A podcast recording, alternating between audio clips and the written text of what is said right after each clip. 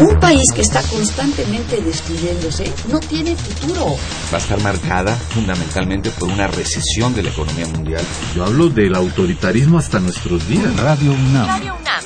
Y la Facultad de Ciencias Políticas y Sociales presentan Tiempo de análisis. Me parece que tienen que darnos ya respuestas concretas. No se puede echar a andar la reforma electoral tal y como está planteada. Tenemos que seguir luchando por defender la libertad de expresión. Un espacio radiofónico donde con tu voz construyes el debate. Tiempo de análisis.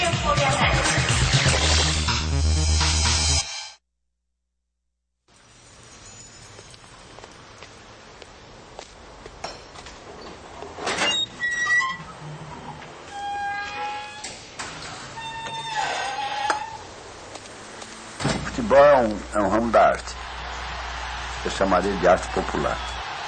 Vai começar Cruzeiro e Atlético, torcedor do Brasil. Clássico do futebol mineiro. Atirou, é gol. Gol!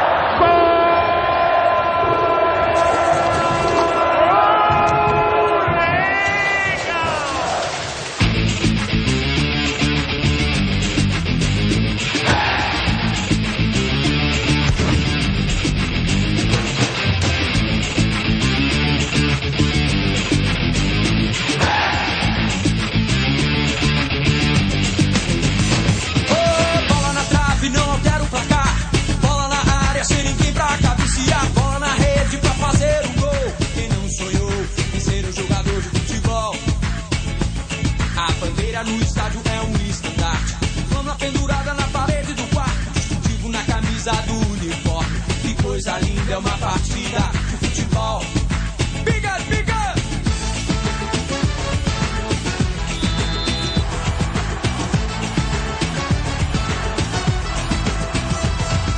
Posso morrer pelo meu time.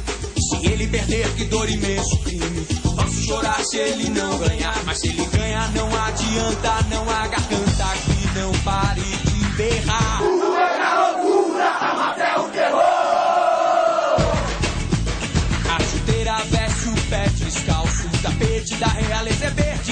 Olha.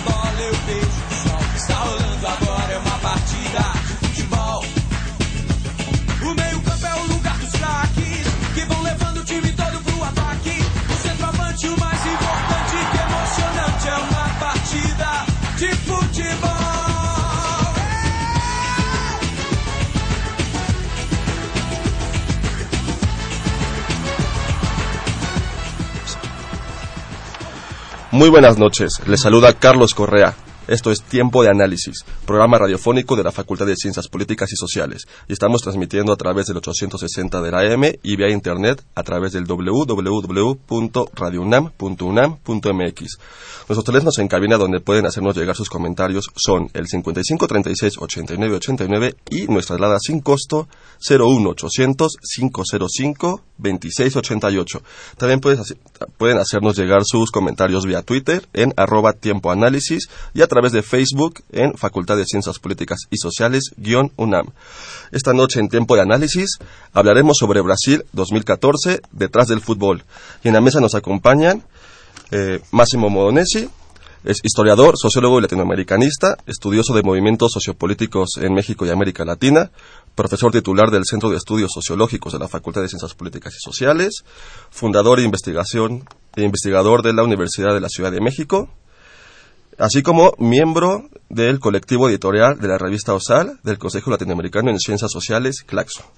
Eh, por otro lado tenemos a Sergio Varela, él es licenciado en Sociología, con maestría en Estudios Latinoamericanos y doctorado en Antropología Social, profesor de la Facultad de Ciencias Políticas y Sociales, impartiendo materias como la de Teoría Sociológica Clásica 2, y es un especialista en temáticas relativas a la corporeidad, la masculinidad y los deportes, esencialmente el fútbol, así como las prácticas de sus aficionados en el entorno urbano latinoamericano.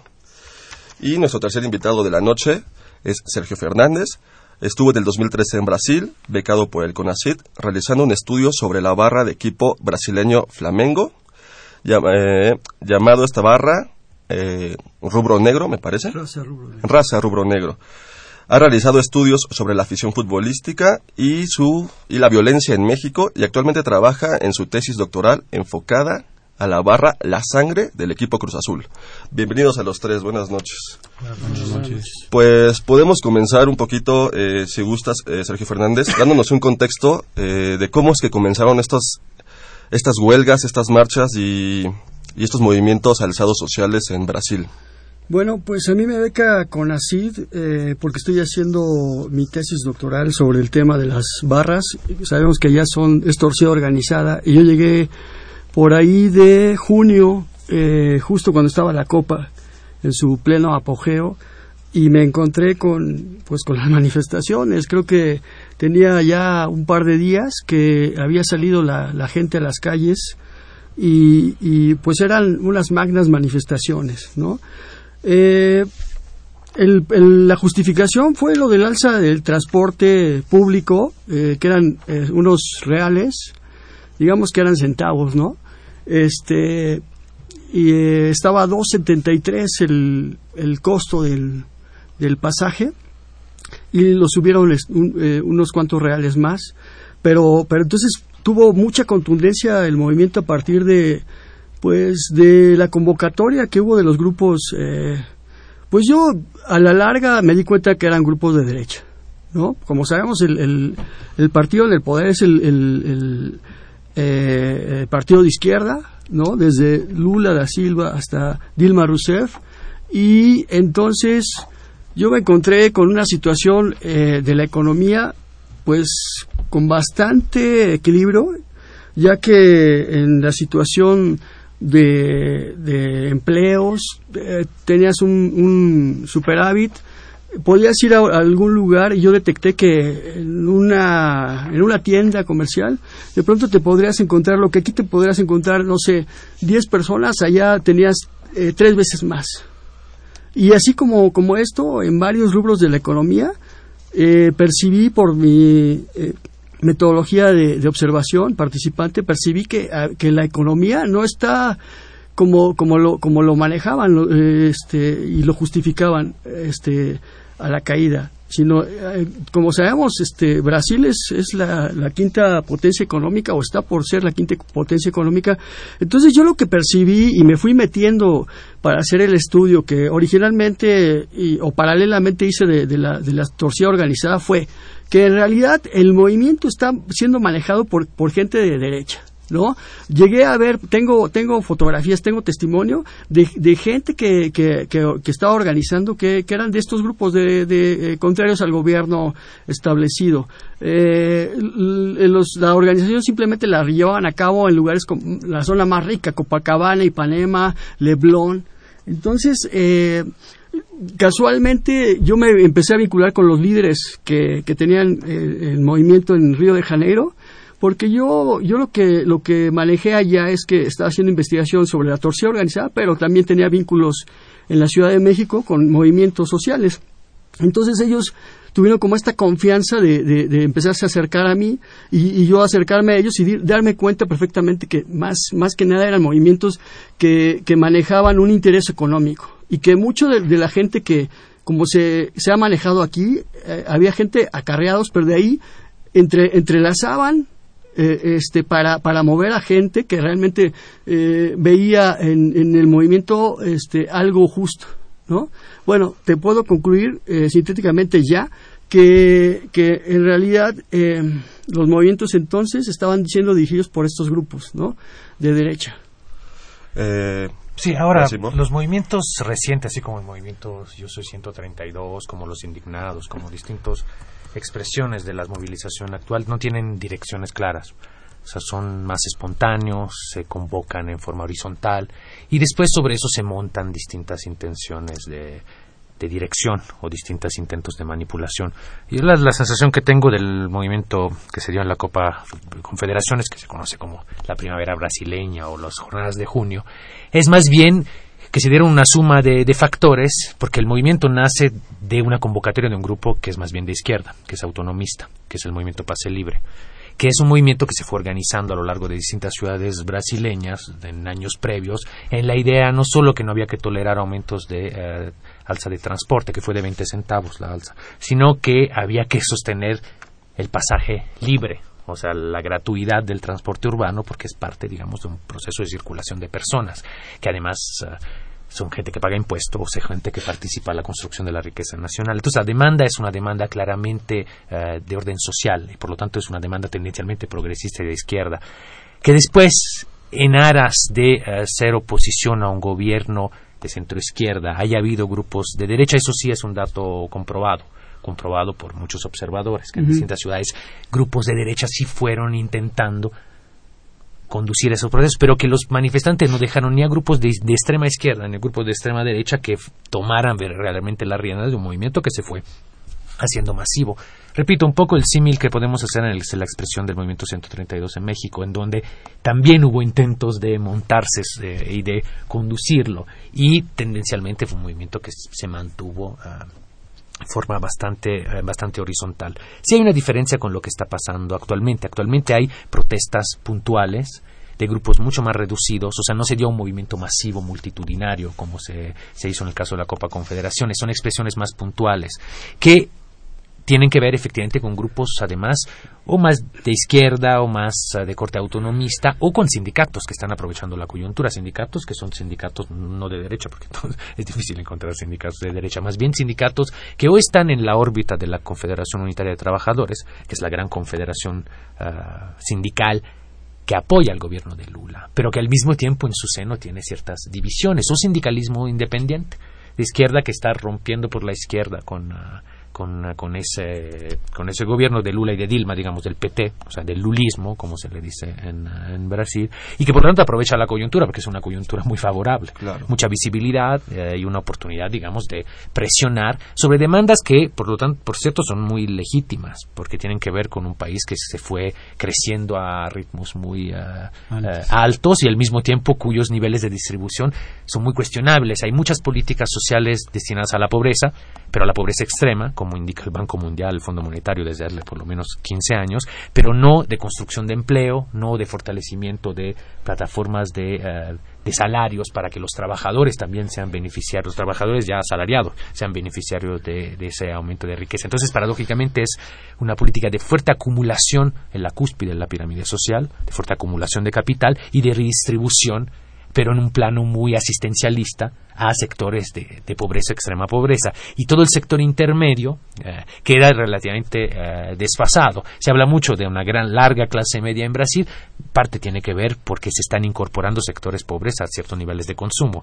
Pero de ahí hablar de clase media uh, hay mucho Ahora, trecho. Yo también creo que un elemento muy importante de todo este proceso de las movilizaciones en Brasil sí tiene que ver con el gasto del propio de la propia organización no solamente de la Copa del Mundo o sea hay que pensar que viene las Olimpiadas también en, dentro de dos dentro años. de dos años. Y esto nos habla de un gasto fuertísimo y yo creo que así debe de existir también a pesar del por dónde van las direcciones y yo también creo que lo que he leído y, y de lo que he podido observar en la prensa eh, respecto a la derecha metiéndose evidentemente a, a, tratar de dirigir estos movimientos que en alguna medida concuerdo también con Máximo tienen mucho de espontaneidad, ¿no? Uh -huh. Pero más allá de eso, la, ¿de dónde surge, digamos, también toda esta indignación que podríamos llamar, ¿no? A mí me parece que sí surge en buena medida de los hay cifras muy disímiles, ¿no? Yo he leído que dicen que son 12 mil millones de dólares y algunos otros reportes que dicen que son ya cerca de 40 mil millones de dólares los que se han gastado para las diferentes este, cuestiones que están, digamos, eh, contempladas en lo urbano y en la creación de los estadios, en la construcción de los estadios.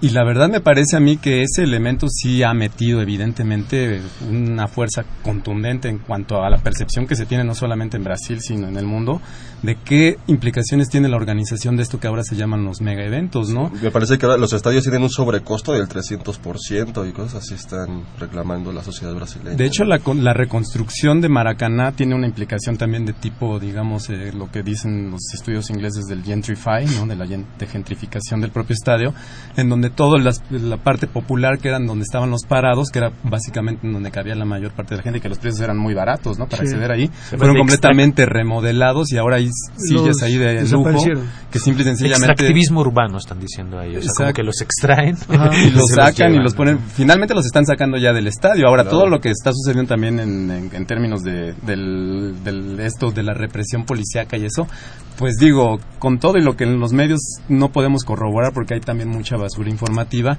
es un hecho de que efectivamente la policía y en muchos sentidos sí se está actuando de manera, digamos, eh, represiva, ¿no? pero creo yo que sí hay una combinación de muchos elementos. No, no podríamos yo creo que achacarle precisamente a uno un decrecimiento real también en la economía brasileña, ¿no? Desde 2010 estaban cerca del 8% y ahora no están ni siquiera pensando en el 2% de crecimiento en el 2014, es decir, que sí hubo una desaceleración terrible de la economía brasileña y se está pensando que el gasto de las Olimpiadas vaya a ser equiparable al de, las, al de los este, la Copa del Mundo y lo cual va a ser pues un, con dos años de diferencia sí y va a ser una bolsa gigantesca de dinero que va a recaer precisamente en los contribuyentes brasileños principalmente porque no va a ser la FIFA la que va a pagar eso. Para redondear mi, mi, comentario te puedo decir que que después de que de que Dilma vio el movimiento muy fuerte y, que tenía cuestiones políticas deja el, deja el costo del transporte igual y en ese momento eh, eh, parte del movimiento que, que fue este estudiantil este se repliega no eh, lo logran porque finalmente ellos fueron yo creo que un 70% 80% el movimiento de los jóvenes el que salió a las calles tú lo veías. Y después de eso haz de cuenta una coladera donde filtraste a, todos ellos. Y quién se queda se queda este estamento burgués no este donde veías yo tengo fotos donde ves a las señoras de tacones emperijolladas, desfilando, marchando, manifestándose, convocando a que, a que el pueblo se, se levante, ¿no? Y aprovechando la coyuntura para, para, de alguna manera, protestar. Y protestar, pues, para los intereses que ellos persiguen, o, sí persiguen, ¿no? Su grupo, este, que tanto tiempo tuvo en el poder, este, con, con la dictadura militar. Y luego te puedo decir otra cosa, que lo que sucedió en los estadios, eh, bueno, el estadio de Maracaná, que que se volvió patrón FIFA, este, de, de pronto, eh, ¿qué es lo que hacían? ellos al, ceder eh, como incomodato el estadio a una eh, instancia privada, suben los precios, no permiten entrar a la, a la torcida organizada sin camisa, no, no, no permiten cantar, no, no permiten a, torcer por su equipo, y, entonces el estadio se vuelve una especie de offline, el, el, estadio, el estadio de Vergara, ¿no? Donde nada más un cierto grupo puede, puede participar y tiene acceso. Y, y entonces, este, ¿qué es lo que sucede? Empieza la presión, empieza la presión de, de estos grupos por tratar de, de que, de que se, se, les tome en cuenta. Bueno, ¿qué tan mal estaban que, que empezaron a poner los partidos a las diez y media de la noche? O sea, gente que, que, que junta este, para, para su, su ticket, como ellos dicen, eh, eh, y así logran, logran entrar, pero, pero poniendo un partido entre semana eh, a esa hora, pues los mismos de la tercera te lo decían. ¿Sabes qué, Sergio? Pues, ¿cómo vamos a ir si no tenemos ni cómo regresarnos? Yo estuve estudiando en, el, en, el, en la comunidad de Quitungo, que está muy cerca de, de, la, de la Avenida Brasil donde, donde son puras favelas, ¿no? Y, y la gente, este, aunque los medios satanizan estos lugares, son colonias, comunidades, barrios, como los que tenemos aquí en, en México, este, no sé, Atizapán, eh, Nezahualcóyotl, o sea, igual la gente trabaja, igual la gente se levanta, igual la gente lucha, y a esa gente no la ves en esas manifestaciones, te lo juro. O sea, te lo pongo, gente que te lo pongo, en, te lo pongo en el papel y te, lo, y te, y te pongo la, información y te pongo la imagen como esa gente no está en esas manifestaciones. Hoy en día siento que todo este movimiento que se está generando es precisamente y, y, y, y además es una estigmatización tremenda no donde donde seguramente no dudo que, que haya este que parte del movimiento tenga sus cauces legítimos pero pero en parte está siendo aprovechado por, por una minoría. Pero sí hay una indignación en contra, por ejemplo, de la FIFA. O sea, independientemente sí, del... Yo no digo que no. O sea, mira, están saliendo ahorita toda una serie enorme de datos de cómo la FIFA ya compró el Mundial en Qatar y en, y en Rusia. Porque también la FIFA, digo, tiene perspectiva política y por qué precisamente uno se yo me he preguntado por qué eligieron precisamente Rusia y Qatar para las siguientes ediciones de la Copa del Mundo porque saben perfectamente que en Rusia y en Qatar no van a existir las posibilidades reales o de manifestaciones, de manifestaciones del tipo que se están dando por ejemplo en países como Brasil y los datos de opinión pública digo aquí es que el problema es que ahora no hay manifestaciones masivas hay manifestaciones pequeñas. Entonces ahí digamos no hay un fenómeno de masa manifestando. Lo hubo en la Copa Confederación habrá que ver si lo va a haber ahora. Ahora lo que sí es que datos de sondeos de opinión pública y es impresionante cómo hay un consenso en crítico en contra del, del mundial en Brasil o sea un país tan futbolero en donde la mayoría de la población está es crítica y no solo a la pregunta expresa si ellos pudiendo decidir hoy aceptarían un mundial en Brasil dirían no que es un dato contundente y radical. Los están criticando, cuestionando la, la realización misma del, del, Mundial en Brasil en la forma que se está realizando, siendo un país profundamente futbolero y siendo que cuando eso se, se, dijo en 2007 que se iba a dar el Mundial en Brasil, hubo fiestas en las calles, o sea, digamos, había como mucha disposición y mucha voluntad. Entonces, entre la FIFA y el gobierno brasileño no supieron manejar la construcción de un mega evento, que era lo que señalaba Sergio Varela. O sea, que hay una construcción que es una construcción de dinero, mercantil, mediática, y que implicó costos uh, muy elevados, no solo económicos, sino costos sociales, que esos agravios a poblaciones uh, que rodeaban esos espacios. Es un dato. Y, y de por sí hay todo, toda una historia, o sea, es un gobierno que viene desde muchos años de, de, gobernar, tiene cierto desgaste, y la generación más joven, que es la más crítica, es una generación que creció y se politizó ya existiendo ese gobierno. No es la generación que lo vio, digamos, que estuvo esperando la llegada del PT al gobierno. O sea, el gobierno de Lula fue, digamos, festejado por muchos sectores de izquierda en Brasil y América Latina porque fue una construcción política histórica, que, de hecho, desde abajo, de movimientos. Hoy en día es un gobierno muy desgastado, en donde los sin tierra, los sin techo, todos los movimientos sociales uh, arraigados en el territorio cuestionan esa construcción. Y la corrupción del propio movimiento gobierno. estudiantil, la intelectualidad, exactamente. O sea, entonces, entonces hay un desgaste muy profundo uh, de la legitimidad de un gobierno que tenía mucha mucha fuerza uh, y mucha legitimidad. Y esos desgaste y esas críticas vienen de sectores de izquierda. También de sectores de derecha, pero también de sectores de izquierda que son los que tendencialmente se movilizan, porque la derecha no se moviliza en las calles. No olvidemos mencionar Tiene medios que, de comunicación y domina los medios de comunicación claro, en Brasil. No olvidemos mencionar que hoy la presidenta eh, eh, dio un discurso donde dijo que iba a aceptar toda marcha siempre y cuando no, no fuera violenta, uh -huh. pero se iban a aceptar todo tipo de marchas en los estadios. Bien, pues aquí tenemos que ir a un corte. Eh, vamos a ir a escuchar una entrevista de Rolando Dromundo y regresamos.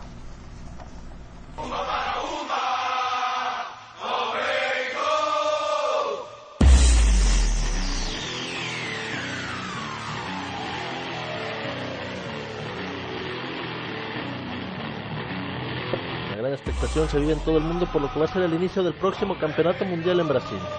Los anfitriones cuentan con la presión de conseguir lo que sería el sexto título en la historia de su país, pero además con el fantasma de lo que fue aquella final en 1950, cuando parecía que los brasileños estaban ya por coronarse como locales y finalmente una sorpresa del equipo uruguay les arrancó el título. En esta ocasión les toca abrir acciones contra el equipo de Croacia y compartirán grupo también, como saben todos, con México y Camerún, en un grupo que se antoja bastante fácil para los anfitriones, sin embargo, no están pensando en confiarse y bueno, llegarán con su mejor escuadra al primer partido y se espera que pudieran avanzar tranquilamente como primer lugar del grupo, mientras que México, Croacia y Camerún estarán peleando por el segundo puesto un segundo puesto que se antoja bastante cerrado. México por un lado que bueno llegó con una eliminatoria bastante compleja, se, la, se complicó mucho el equipo el equipo mexicano para llegar al mundial, sin embargo ya está ahí, al igual que Croacia que tuvo una muy buena eliminatoria en Europa y Camerún que está estrenando técnico y también siempre con la posibilidad de dar la sorpresa, no hay que olvidar la, ocasión de 1990 cuando Camerún sorprendió al entonces campeón Argentina con un gol de Oman en lo que fue el partido inaugural y llegaron en aquella ocasión hasta lo que fueron cuartos de final. Entonces un, una disputa bastante cerrada que habrá por la segunda posición de ese grupo, mientras que aparentemente pues Brasil es el favorito para quedarse con la primera posición de ese grupo, ¿no? En el grupo B tenemos a España, Holanda, Chile y Australia. España, Holanda, los finalistas del mundial pasado que les tocó esta ocasión enfrentarse en la ronda de grupos y parece muy difícil que los otros dos integrantes del grupo, tanto Chile como Australia, pudieran arrancarle a uno de estos dos lo que sería las posiciones que les permitan avanzar a los octavos de final. Sin embargo, bueno, el equipo chileno tiene con qué, aunque como se sabe es muy muy difícil para que puedan hacer algo los sudamericanos en esta primera ronda. En el grupo C tenemos a Colombia, Grecia, Costa de Marfil y Japón. Es quizás uno de los grupos más parejos que se ven en el mundial. Ninguna de estas escuadras aparece como favorita para llegar para llegar lejos. Sin embargo, por otro lado, hay mucha similitud a nivel entre las cuatro escuadras. Pudiera ser Colombia un poquito por encima del resto, pero bueno, todos tienen con que hay que recordar Grecia hace algunos años fue campeón de Europa, Costa de Marfil se le considera una de las escuadras más fuertes de África y la velocidad del equipo japonés también puede ser un elemento que puede sorprender a los otros equipos en lo, que será este campeonato mundial. En el grupo D tenemos al grupo que muchos le llaman grupo de la muerte con Uruguay, Costa Rica, Inglaterra, Italia. Uruguay que lo recordamos en las semifinales del mundial pasado.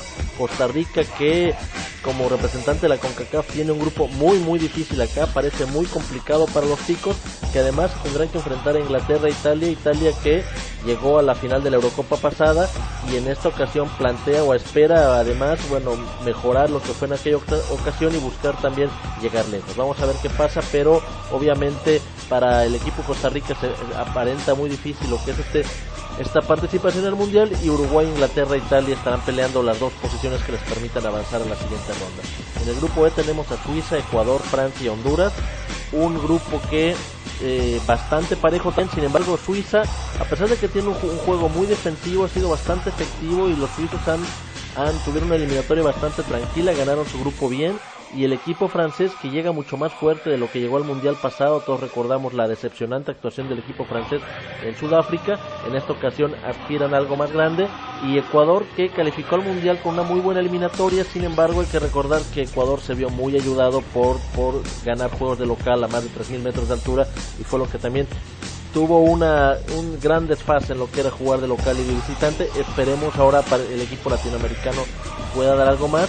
Y Honduras, que bueno, aparentemente es como el más débil de este grupo, vamos a ver cómo, cómo se desenvuelve. En el grupo F tenemos Argentina, el otro equipo latinoamericano que es cabeza de serie. Recordemos que hay cuatro equipos latinoamericanos cabeza de serie en este campeonato mundial. Argentina que estará con Bosnia, Herzegovina, Irán y Nigeria un grupo que aparentemente es fácil para el equipo de Argentina, sin embargo no hay que no hay que descuidar al equipo de Bosnia que pudiera ser uno de los caballos negros de la competencia, no para no, no para eliminar a Argentina, pero sí para poder conseguir el boleto, lo que es uno de los dos boletos en este grupo, y bueno, quizás después dar una, una sorpresa, ¿no? Vamos a ver qué es lo que pasa en este grupo, donde también muchas dudas hay sobre en qué nivel llegará Lionel Messi, sobre si está plenamente repuesto de su lesión y cómo llegará integrado, digamos, con el juego del equipo argentino. Por otro lado, en el grupo G tenemos otro grupo también bastante parejo, Alemania, otro de los grandes favoritos, uno de los eternos favoritos, siempre, casi cualquier campeonato mundial se habla siempre de Alemania como una posibilidad para ganar, que estará además con Portugal, Ghana y Estados Unidos, un grupo también bastante cerrado, el equipo de Estados Unidos que suele defender bastante bien, el equipo de Ghana que lo recordamos también su participación en Sudáfrica, que tuvo una muy buena participación, y, bueno, los dos, las dos escuadras europeas que si bien aparecen como favoritas, no es, no es del todo descartado que pudieran presentarse también algunas sorpresas en este grupo. Y por último tenemos en el grupo H a Bélgica, Argelia, Rusia y Corea del Sur. Bélgica, una escuadra que también es otro de los que pintan como caballo negro, tuvo una excelente eliminatoria, es de las selecciones europeas mejor rankeadas en por FIFA en estos momentos, no por nada eso le valió ser cabeza de serie y el equipo ruso que también, bueno, esperando o planteando una buena participación previo a que dentro de cuatro años ellos serán quienes serán los responsables de organizar el campeonato mundial y por supuesto quieren dejar una buena impresión. Entonces estos son los ocho grupos que estarán jugando a partir del 12 de junio hasta el 26 donde terminará la primera ronda y ya después a partir del 28 de junio iniciarán lo que son los octavos de final y todo esto concluirá con la final en Río de Janeiro el 13 de julio. Un mundial que que obviamente se espera muy cerrado, se habla mucho de la cuestión climática, se habla mucho de qué, cómo llegará, cómo afectará el calor, pero no hay que dejar de lado también la cuestión de las protestas y la cuestión de toda la problemática social que hay paralelo a lo que es este campeonato mundial y es que bueno, por un lado Brasil es uno de los países que tiene más contrastes sociales en el mundo y eso se ve y es muy visible para aquellos que conocen este país. La diferencia en los barrios entre ricos y pobres es muy marcada y eso ha generado también una gran cantidad de protestas sobre la gran inversión millonaria que se está haciendo. No hay que tomar en cuenta que hay ciudades como Manaus que no tienen un equipo de primera, segunda o tercera división, pero que están construyendo un estadio que vale más de 200 millones de euros y pues bueno, por supuesto esto genera genera pues muchas molestias de la población que dicen, bueno, hay muchas necesidades prioritarias en este lugar más allá de construir un estadio que después de este que después de este mundial pues, probablemente nunca se usaba, ¿no? Entonces son de las cosas que molestan. Hay ha habido mucho mucha inconformidad también por obviamente toda la corrupción que hay en torno a la FIFA, por la manera en que se han gestionado una serie de cuestiones vinculadas a la organización del Mundial. Y bueno, vamos a ver esto que tanto se refleja. Recordemos que hace, hace aproximadamente un año, cuando fue la Copa Confederaciones, hubo también en Brasil unas propuestas, protestas, perdón, bastante bastante marcadas contra lo que fue la organización de la Copa Confederaciones, pero también augurando que en el Mundial se pudiera hacer lo mismo y que bueno, no sabemos hasta qué punto se pudiera repetir el escenario, hasta el momento solamente se, es algo que se viene hablando, es cierto que se viene notando también, o sea, han estado haciendo presentes los manifestantes en diferentes lugares, en diferentes ciudades, y pues por supuesto es una posibilidad en un país con tantas diferencias sociales y con tanta brecha entre ricos y pobres y que por supuesto es una, una inversión millonaria a cambio de reducir gastos en, otros rubros prioritarios que por supuesto habrá gente inconforme. Y esto es más o menos la idea de lo cómo se va a ir dando el campeonato mundial. Sin embargo, en lo, deportivo, por supuesto, esperamos un gran espectáculo, independientemente de que sea el ganador, que lo estaremos ya conociendo el 13 de julio próximo, pero bueno, ya, ya, ya se ha manejado claramente quienes pudieran ser, tanto España, Holanda, Alemania, Brasil, Uruguay, Argentina, son simplemente algunos de los que llegan, digamos, como favoritos para este campeonato mundial. Este es el reporte.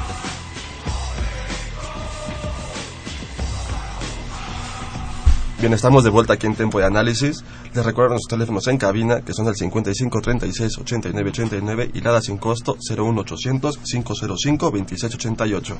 También nos pueden comunicar, eh, se pueden comunicar con nosotros vía Twitter, arroba Tiempo Análisis y Facebook, Facultad de Ciencias Políticas y Sociales, guion UNAM. Bien, pues mientras estábamos en la entrevista, eh, pues se generó una buena discusión aquí en la mesa. Eh, por no vamos a reproducir. Conversación, conversación. Este, pero, pero siguen estas dos posturas este, aquí sobre la mesa, ¿no? En el momento que, bueno, eh, esta postura donde, por un lado, eh, pareciera que las protestas eh, son gestadas desde la derecha para hacer una crítica eh, fuerte al gobierno de izquierda de Lula. Eh, y por otro lado, pues la protesta sí surge como, como este, legítima desde críticas sociales y desde los problemas mismos sociales que, que están en las bases. Que, por este lado, ¿dónde queda Sergio Varela? El, el fútbol. O sea, el fútbol, vemos que en Brasil es totalmente es, es, el deporte que juegan desde que, antes de aprender a caminar creo que aprenden a patear un balón entonces este cómo están percibiendo ellos la, esta gran fiesta que por fin después de muchas décadas vuelve a su país pero por otro lado tenemos como esta esta fuerte crítica este, y estas marchas sociales en, en las calles bueno, pues sí, ¿no? Brasil yo creo que internacionalmente es conocida así como la nación del fútbol, ¿no? Y eso tiene mucho de, de verdad en, en, por muchos sentidos. Y me parece que la expresión cultural del fútbol brasileño es una de las tal vez más acabadas en todos los países, ¿no? Digo, bueno, aquí está en la mesa un italiano ya y estamos dos mexicanos que también nos consideramos así como naciones también fuertemente futboleras. futboleras, pero creo yo que en el imaginario así internacional Brasil en definitiva sí es por su palmarés internacional, etcétera, pues indiscutiblemente considerada como la nación del fútbol, ¿no?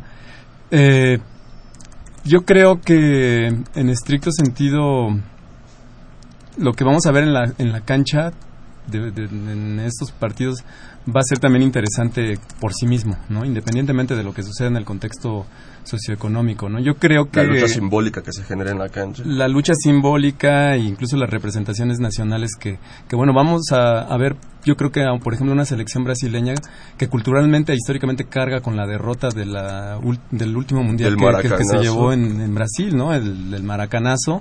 Donde Uruguay les... Donde Uruguay le sacó... Que no fue propiamente una final, ¿eh? Yo creo que ahí hay una confusión porque fue un torneo de cuatro equipos en donde si Brasil incluso con el empate era campeón fungió un poco como final, pero en realidad no era final.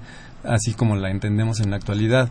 Ese fue un experimento que hizo precisamente la FIFA en aquella época. Pero digamos que el, efecto simbólico del maracanazo yo creo que va a pesar muchísimo en la selección brasileña, ¿no? Es un asunto que a mí me gustaría por lo menos decir en el terreno estrictamente de la interpretación. Y tiene toda esa presión, además. Yo creo que lo que está pasando, o sea, es la presión de tener el Mundial en casa y la presión de eh, tener, digamos, que dar resultados en un clima que es un clima tenso. Muy O sea, difícil, ¿no? es un clima tenso, un clima de expectativas que, que rebasan eh, lo futbolístico. O Yo sea, casi, de hecho, apuesto a que no va a ganar Brasil la Copa por esta presión, que van a sentir en carne propia los jugadores y el cuerpo técnico. Es Sí, decir, yo también van a tener creo así que- como mucha presión. que va a ser muy muy difícil jugar en ese contexto, sobre todo si y aquí hay una variable, o sea, no sabemos exactamente cómo se va a desarrollar el tema de las dinámicas sociales. Puede haber una tregua, como parece estar planteando en la mesa, o puede haber una pueden exacerbarse la- las tensiones. O sea, es posible que eso digamos vaya subiendo bajando no es fácil prever ah, ah, eh, porque una cosa son además pequeñas manifestaciones, otra cosa es el movimiento masivo de las Confederaciones. Una cosa es una respuesta policíaca que logre contener, otra cosa es si hay un muerto en medio del Mundial.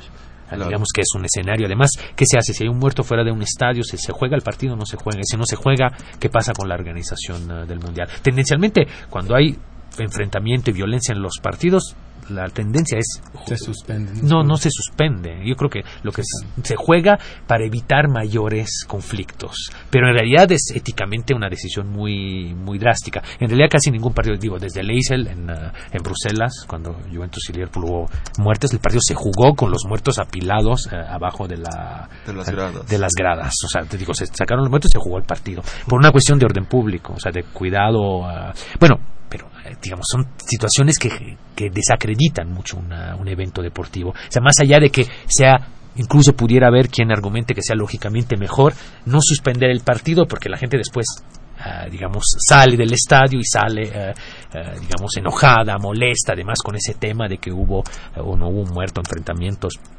entonces yo creo que hay un margen de incertidumbre elevado que se refleja no solo sobre el evento en su conjunto, sino efectivamente se transforma en presión sobre el equipo brasileño en particular. Y eso lo van a aprovechar seguramente otras selecciones que van a tener no van a tener esa carga simbólica, entre ellas las- los italianos, los argentinos, por no decir, y los propios este, Bueno, y- Los alemanes, ¿no? pero Los tendrían que conquistar territorio americano, porque nunca hubo No un equipo ganado. europeo que ganara en territorio no- y americano. no acaban de asignarle, creo que a ocho selecciones, las que consideran las que están en riesgo, eh, como 100 cuerpos del ejército para que estén cuidando sus autobuses y demás. O sea, Oye, bueno, mucha. Dime, Sergio. Yo te quería comentar, preguntaste cómo queda el fútbol, ¿no?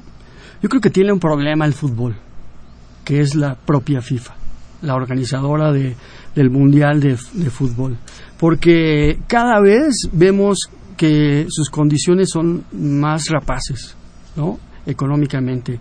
Y, ha generado situaciones donde, donde ellos son los que sacan provecho y las entidades que organizan estos eventos no los tienen o los tienen de manera eh, eh, pues mínima, ¿no? Y es lo que está sucediendo en esta entidad, eh, en esta región y o esta situación para Brasil que, está saliendo en números rojos y aparte bueno tiene la situación de que de que el, eh, el- el mismo la misma sociedad le demanda este propiciada por por eh, estos grupos que están aprovechando la coyuntura para para eh, eh, exigir ciertas cosas que, que en el papel realmente yo, yo vi que, estaban cumpliendo. Hay mayor educación, están generando eh, de las universidades que hay en Río, en Río de Janeiro, eh, mm, reconstruyeron la Universidad eh, Rural Federal de Río de Janeiro, generando eh, un, un alto número de plazas para profesores. ¿no? Este, en cuanto a becas, se generaron este, también un, un- no solo un número eh, alto para, para nacionales, sino para extranjeros. Yo estuve allá este, invitado para hacer el postdoctorado por, por el, el propio gobierno brasileño. ¿no? Este, y en condiciones de salud, hospitales, de transporte, de economía, eh, Brasil ha subido. No es una economía en recesión como la nuestra. ¿No? Donde tú ves a la gente y la gente está saliendo a las calles, tienen trabajo, este, en, lo- en- en los días de, en los días que sale, salen eh, eh, a- a- de trabajar, van y, y hacen sus compras, este, hay un alto poder adquisitivo.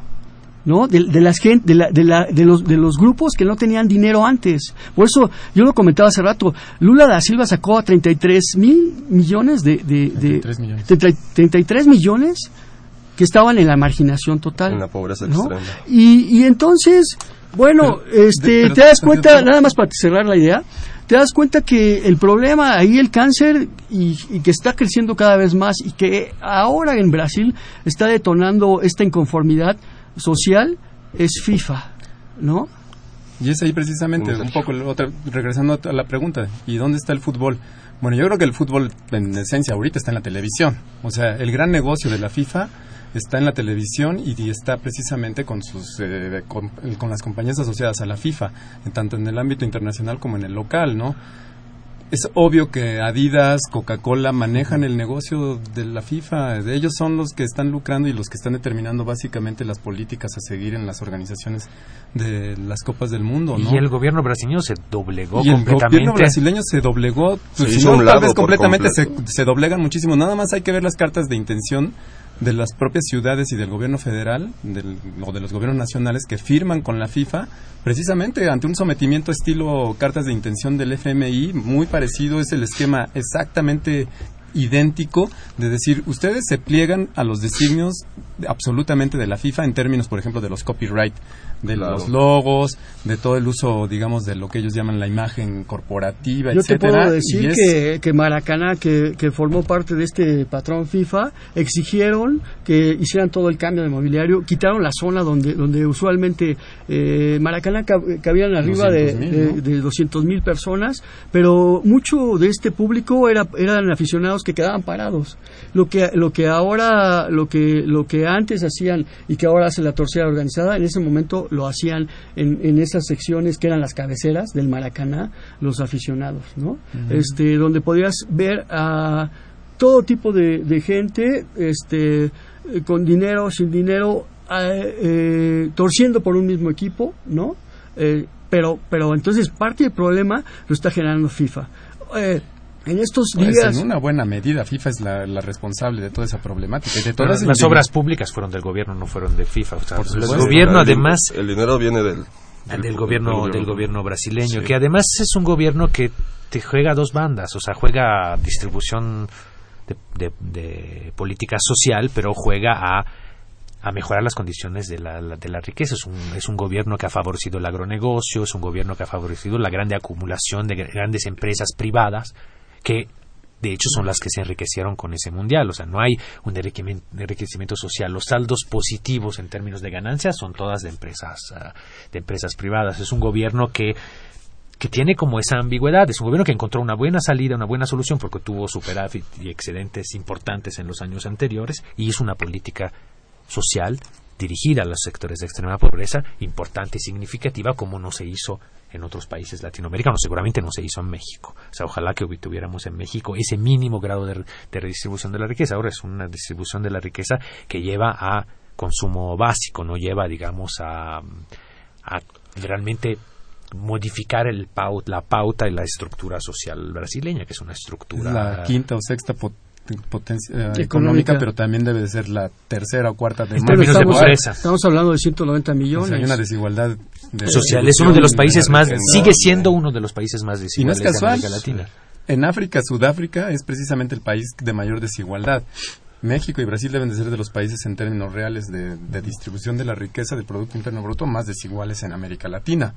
Y digamos que precisamente pues tienen estas ambigüedades. ¿no? Por eso el Valencia, resultado, el ¿no? resultado de sacar muchos millones de la pobreza resulta relativamente fácil en un país con grandes niveles de pobreza que no salda la deuda social y no, y no lo constituye como un país eh, igualitario o donde reine la justicia social.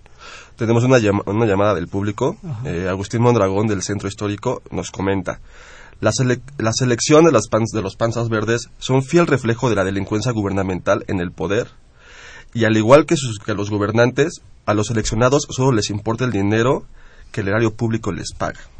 La FIFA se parece a la religión cristiana pues eh, fanatiza a sus seguidores para justificar el robo que hace la nación, pues de 2 millones de dólares que invierte se lleva 7 millones como ganancia. Gracias Agustín por tu comentario. Eh, ¿Algo que quieran comentar al, respecto? El tema del fanatismo y de la, de, los, de la hinchada, de la construcción social y cultural, creo que es un tema importante, porque aquí se juega otro mundial. O sea, como, yo creo que hay varios mundiales que se están jugando. Uno es el mundial de los medios, el mundial de las protestas, de las tensiones brasileñas. Hay un mundial de los aficionados. O sea, creo que los aficionados, además, son varios estratos de aficionados. Están. Ah, los villamelones, que en el mundial dicen que van a ver todo y no van a ver nada, o sea, se van a emborrachar en las cantinas, pero no van al fútbol. Están los aficionados eh, religiosos, como yo me, eh, me considero, o sea que cada domingo, por ejemplo, sí sigue el fútbol eh, estrictamente y que por lo tanto el mundial es un momento eh, extraordinario. O sea, yo sigo siendo muy crítico y muy lamento mucho lo que está pasando y voy, soy favorable a la protesta y a la crítica social. Al mismo tiempo estoy esperé que el inicio del mundial con llevo años esperando. Marca tu vida los mundiales. yo tengo yo tengo cada cuatro años vas así como elaborando tu propio ciclo de vida. Yo tengo vertido el calendario del mundial en mi agenda hace dos meses para no, para no tomar compromisos uh, inoportunos en ocasiones de partidos estratégicos. O sea, digamos, entonces ahí hay algo que, que es muy importante porque creo que los brasileños van, están viviendo también esa contradicción. O sea, en el fondo,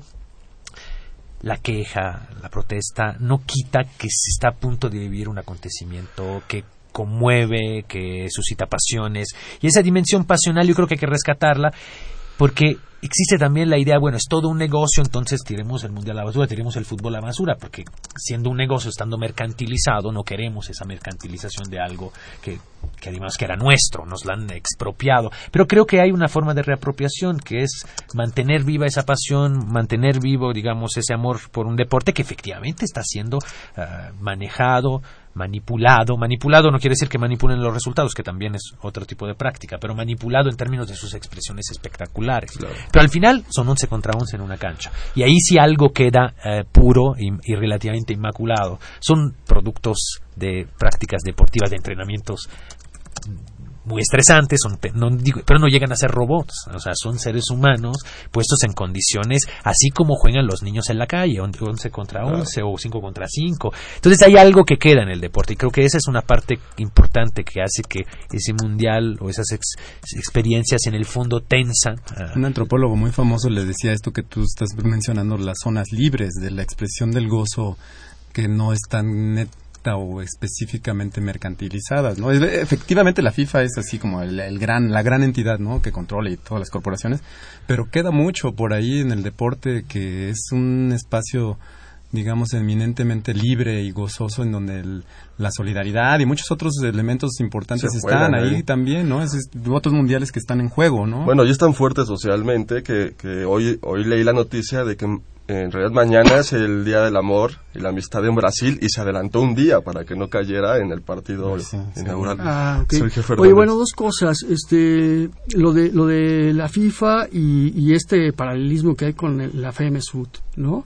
En, los dos tenemos cierta identidad que, que los, eh, válgame la redundancia, que los identifica con condiciones eh, este, de, de negocio, ¿no? De, de lucrar. Eh, hemos visto que cuánto tiempo tiene que no juega la selección mexicana en territorio mexicano. Bueno, en realidad la mayoría de los partidos ya son realizados en, en, Estados Unidos, ¿no? ¿Por qué? Pues por cuestiones económicas, finalmente. Eh, y, creo que mucho de nuestro público eh, estará este, eh, de acuerdo en que, en que a partir de, como este alejamiento de la selección hay, hay como esta, este desligamiento. Incluso yo, yo he como tratado de reflexionar sobre qué posición toman los futbolistas.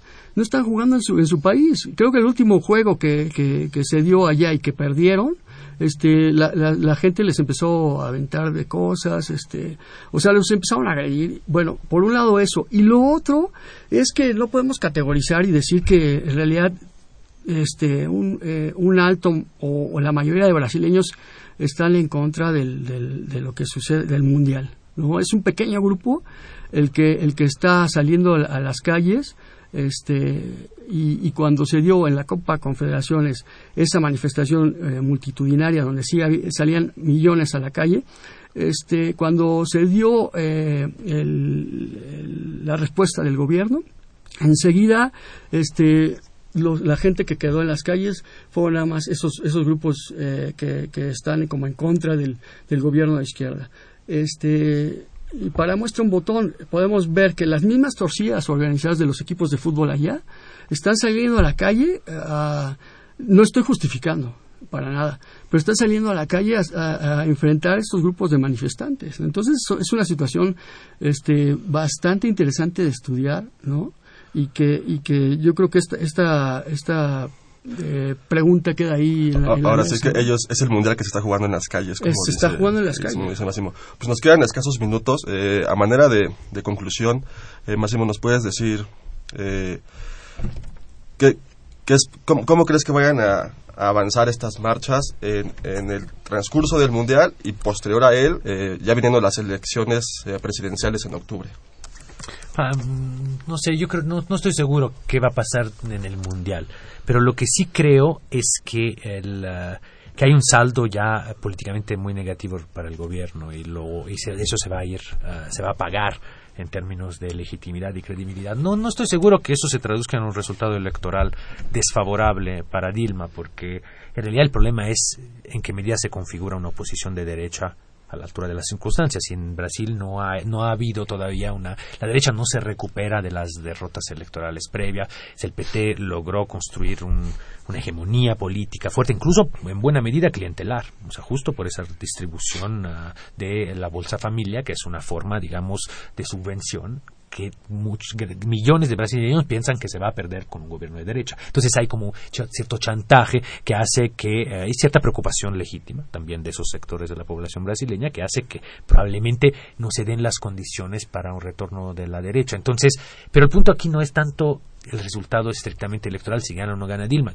Yo repito que es que el gobierno, los gobiernos del PT eran, tenían alta legitimidad y eran gobiernos socialmente, eh, digamos, eh, estables y eran un ejemplo incluso de gobernabilidad en sus inicios y fueron perdiendo, se fue erosionando esa. Y el mundial parece puede ser un parteaguas, eh, el fin, digamos, de un ciclo, de un ciclo de estabilidad, de legitimidad, de fuerza de esos gobiernos, son gobiernos que se van arrastrando con siempre mayor uh, sujetos a, grandes críticas. Y es muy impresionante como acontecimientos tan puntuales como una Copa del Mundo, en donde te juegas un momento de visibilidad internacional y de fuerte y de fortalecimiento gubernamental y de fuerza, se está transformando en su, uh, en su opuesto. Eh, Sergio Varela, igual unas últimas, eh, en dos minutos una conclusión de lo que esperas ver en los movimientos. Y antes de que me contestes eso, también quiero dar una pregunta rápido de Guillermo Sánchez de, la, de Cuauhtémoc, eh, que nos dice, ¿qué posición tienen los futbolistas con respecto a las manifestaciones? Igual jugando un poquito con tu conclusión.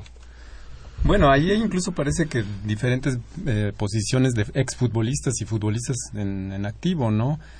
por ahí Romario ha manifestado su beneplácito de que haya una crítica social respecto a los gastos en términos de lo que se ha hecho en Brasil para la organización de la Copa del Mundo. Y a mí me parece que pues es muy sano no que futbolistas que generalmente son como concebidos como gente poco pensante o, con opiniones bastante eh, pedestres respecto a los temas sociales. O los vemos encabezando una marca deportiva Exacto. y, a, mí me parece que es muy bueno que, que, que exista esta crítica y esta percepción pues porque sí también desmitifica toda esta idea de que eh, siendo aficionado futbolista, simple y sencillamente estás alineado completamente a los designios del capital y, del, mercado, del mercado. Cuando hay, yo creo que una variable, hay muchas variables, ¿no? O sea, evidentemente la mayoría de los futbolistas, nada más hay que ver a los seleccionados mexicanos, son verdaderamente deplorables sus opiniones y no tienen opinión prácticamente para nada. Y si la tuvieran no la van a expresar, ¿eh? O sea, van a preferir no decirla. Porque y el hecho de que lo hagan... No van a terminar de comentaristas en televisión. Exactamente, tienen muchos intereses en juego, son igualmente esclavos, pero esclavos con unos ingresos muy altos, con las peores condiciones laborales. Yo creo que los futbolistas son precisamente uno de los espacios en donde la legislación laboral simple y sencillamente no aplica en ningún sentido, pero son privilegiados por los ingresos que tienen, obviamente, ¿no? Y en esa medida el que los futbolistas hablen y que la gente que está metida en el fútbol hable respecto a las y tenga posiciones políticas me parece sano que exista, ¿no? Y ojalá pudiéramos escuchar a más gente opinar respecto a temas que les gusta el fútbol y que, que, pudieran opinar sobre temáticas como lo que se viene en, Brasil, ¿no? Eh, gracias. Sergio Fernández, eh, nos queda un minuto, mucho, de ¿qué, nos puedes no, pues, La verdad es que hay que eh, atenerse a los datos y a las situaciones, ¿no? lo, que, lo que está sucediendo ahorita son pequeños grupos que están aprovechando la visibilidad, como lo, decía Máximo, y, y que esos grupos está confirmadísimo que son grupos de derecha, ¿no? Y que están tratando de golpetear al, al gobierno de izquierda. Y, bueno, pues eso es lo que podría concluir, ¿no? Bien, pues este, muchas gracias a, nuestros tres invitados. Eh, esperemos que el público haya quedado como con más elementos para hacer una buena crítica respecto al Mundial y que pues aún así los que quieran verlo, que lo disfruten sanamente. Eh, pues gracias por sintonizarnos y les recuerdo que tenemos una cita el próximo miércoles en punto de las 8 de la noche por el 860 de la AM o vía internet en www.radiounam.unam.mx para hablar de España entre la República y la monarquía. Y contaremos con la presencia de Consuelo Dávila y Ernesto Rico. En la conducción tendremos a Napoleón Glockner. Eh, nos puede seguir vía Twitter toda la semana en arroba tiempo análisis y Facebook Facultad de Ciencias Políticas y Sociales guion UNAM. Este programa es producido por la Coordinación de Extensión Universitaria de la Facultad de Ciencias Políticas y Sociales, a cargo de Roberto Ceguera, coordinación de producción Claudia Loredo, en la preproducción Guillermo Pineda, montaje y musicalización de cápsulas Héctor Castañeda, estuvo en la cabina de operaciones Humberto Sánchez Castrejón, en la continuidad Gustavo López, y se despide de ustedes Carlos Corrés Cajadillo. Muy buenas noches. de análisis. Tiempo de análisis una coproducción de Radio UNAM y la Coordinación de Extensión Universitaria de la Facultad de Ciencias Políticas y Sociales.